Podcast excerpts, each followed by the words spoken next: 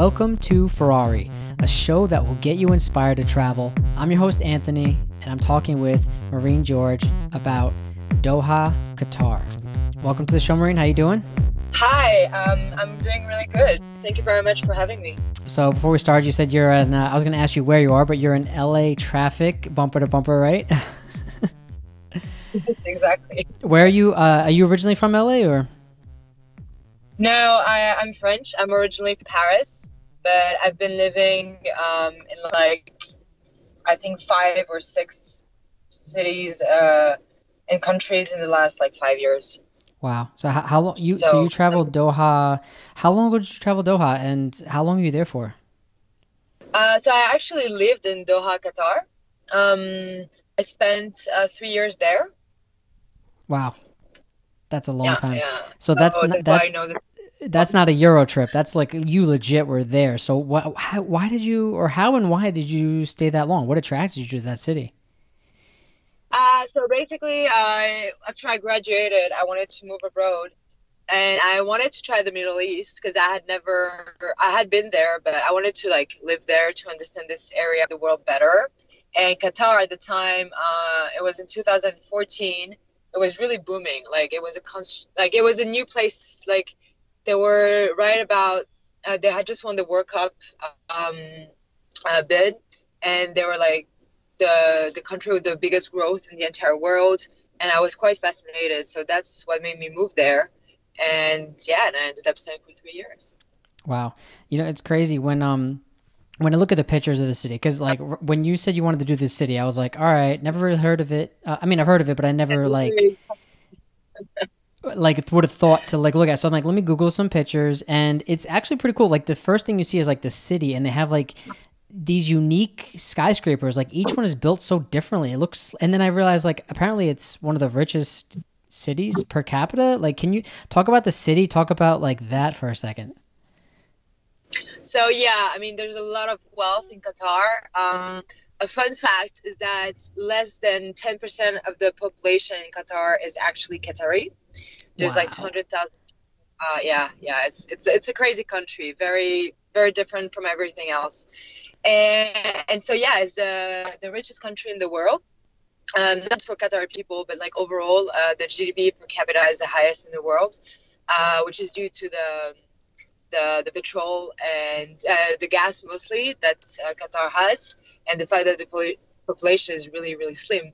And so, like the way it translates um, is that you get to see these like crazy buildings, uh, like the skyscrapers. It's one of the most like modern cities in the world in terms of the age of what's what was built, and some like landmark architects have been building like the Museum of Islamic Art or like the the new. Uh, uh, hello, can you hear me? Yeah, yeah, keep going.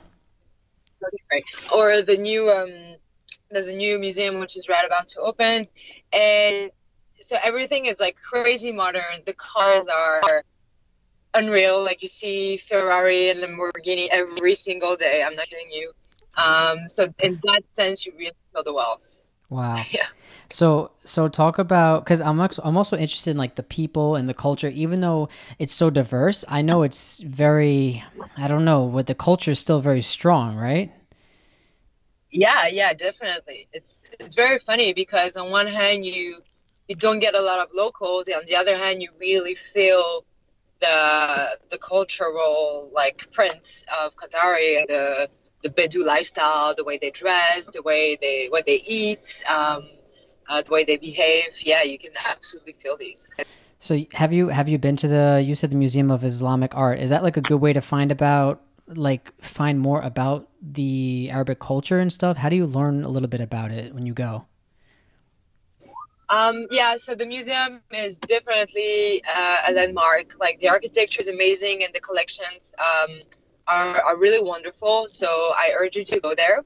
The restaurants inside the museum are pretty awesome as well. Um, so it's about uh, Muslim art. So it's not just Arabic art, but you you know you you learn about like Islam, uh, is art overall. Uh, so that's really interesting. And overall, if you want to learn more about the Arabic culture, I think it's really about being curious. People are fairly friendly. Um, and I would say go to the souk. Like the souk is such a nice place.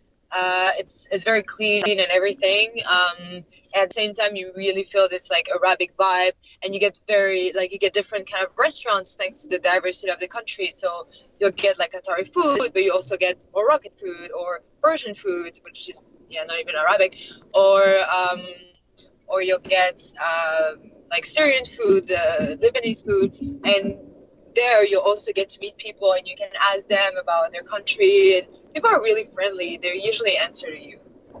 They're hmm. happy to share about their culture you know how unknown the arab world is yeah is there, is there i mean to be honest some people probably listening might be like nervous right? Because like they've never discovered that part of the war before. You hear like different you know you know there's like this perception that people have in the area. So like like did you talk to locals and like really get to know someone like if you went to the markets and talked to people on the street and like did you have any interactions like that?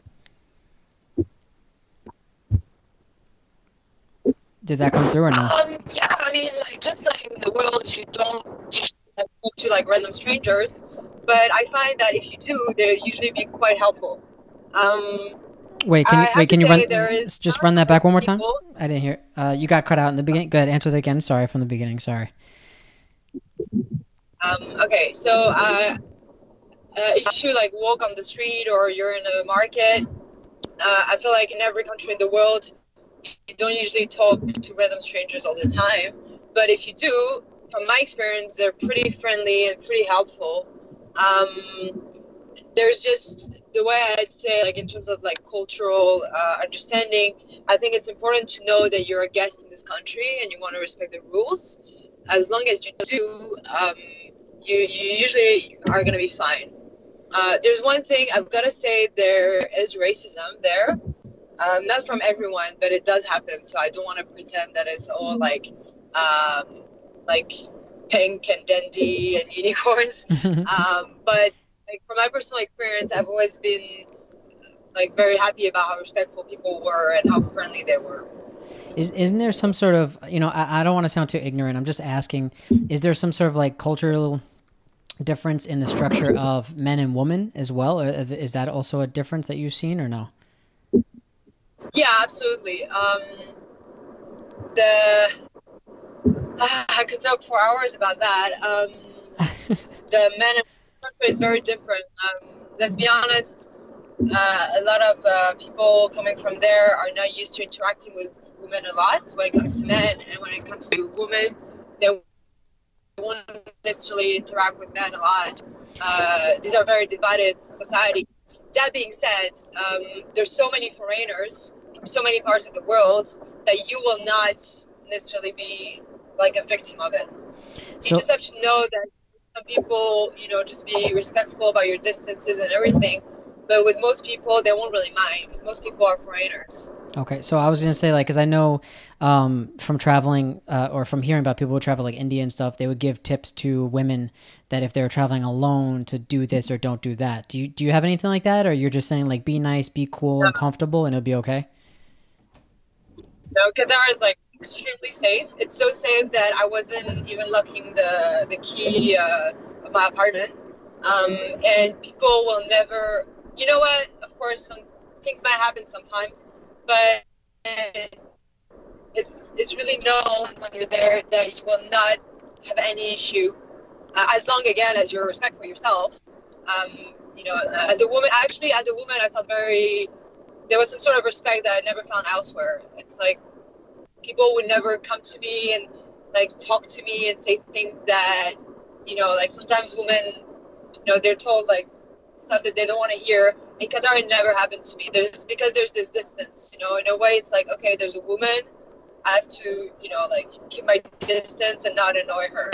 There's like there's a respect for some. That's cool. That's cool that there's a the comfort feeling you're not going to be harassed or something walking the streets and um i'm that really being said, good that, that being said want to talk to you, but you you you can be stared at.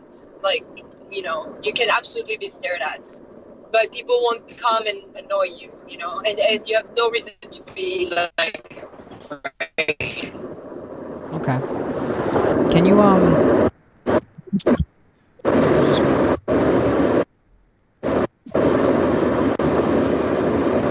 I'm just waiting for the uh noise in the background to kind of die down for a second. That's all. There we go. Can you hear me? Yes. Okay. Uh, can you can you talk a little bit about I don't want to say like nightlife, but you know when the sun goes down, like what are what are people normally doing in this city? Is it street markets, night markets, or what do you do at night? Uh, there's actually a great nightlife in Doha. Uh, I mean, in its own way. Um, there's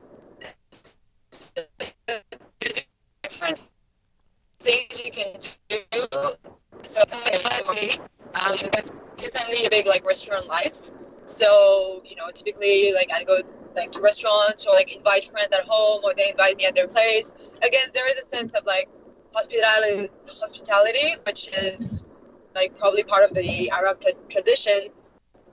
Where I've been more invited in my own house. Uh, I mean, in my own country. Um, and and there like there actually are clubs. You need to get a membership because you know you need to prove that you're over 21, and they they do want to track uh, who you are in case there's a problem.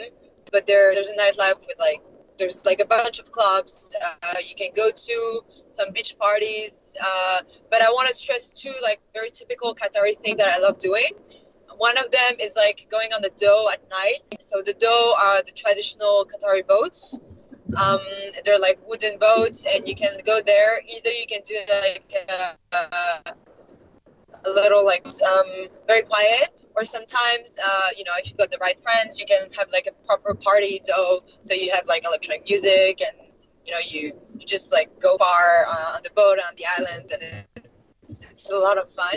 And the second thing is the desert. Um, so a lot of us uh, when we're in qatar we love to go to the desert in the weekend and spending a night in the desert like you're literally in the middle of the dunes and they're only like an hour away from the city but you're in the middle of the desert that is priceless. wow. So I really enjoy this. That sounds so cool. Can you um can you we're going to just wrap up like if you're if you're going to go back for the weekend, what would you do? I mean besides like the dune the dune uh, surfing and uh maybe like the boat tour, is there any like food or what else would you kind of do if you only had a weekend to visit again? So there's actually one thing I've never ever done and I always regretted not doing it. Uh, so if I go back, I love to go watch a camel race. That's something they they do. Uh, and apparently it's a lot of fun, but I never got the chance to go there. So that would be what I would do. And I would also just go to the restaurants because there's such a variety of different restaurants, not just Arabic ones, but also like uh, Thai or like uh, yeah Asian, uh, European, and they actually had really good food. So I would also just enjoy a night there. Cool. All right. I think that's great. Um, Marine, I think that turned out actually pretty well. So thanks for coming on the show. I really appreciate it. I'm really glad you did it. If you want have more questions, please, uh, you can feel free to contact me. I love to speak about this country. All right. And uh, to, uh, to those listening, go someplace you've never been before this year. Safe travels.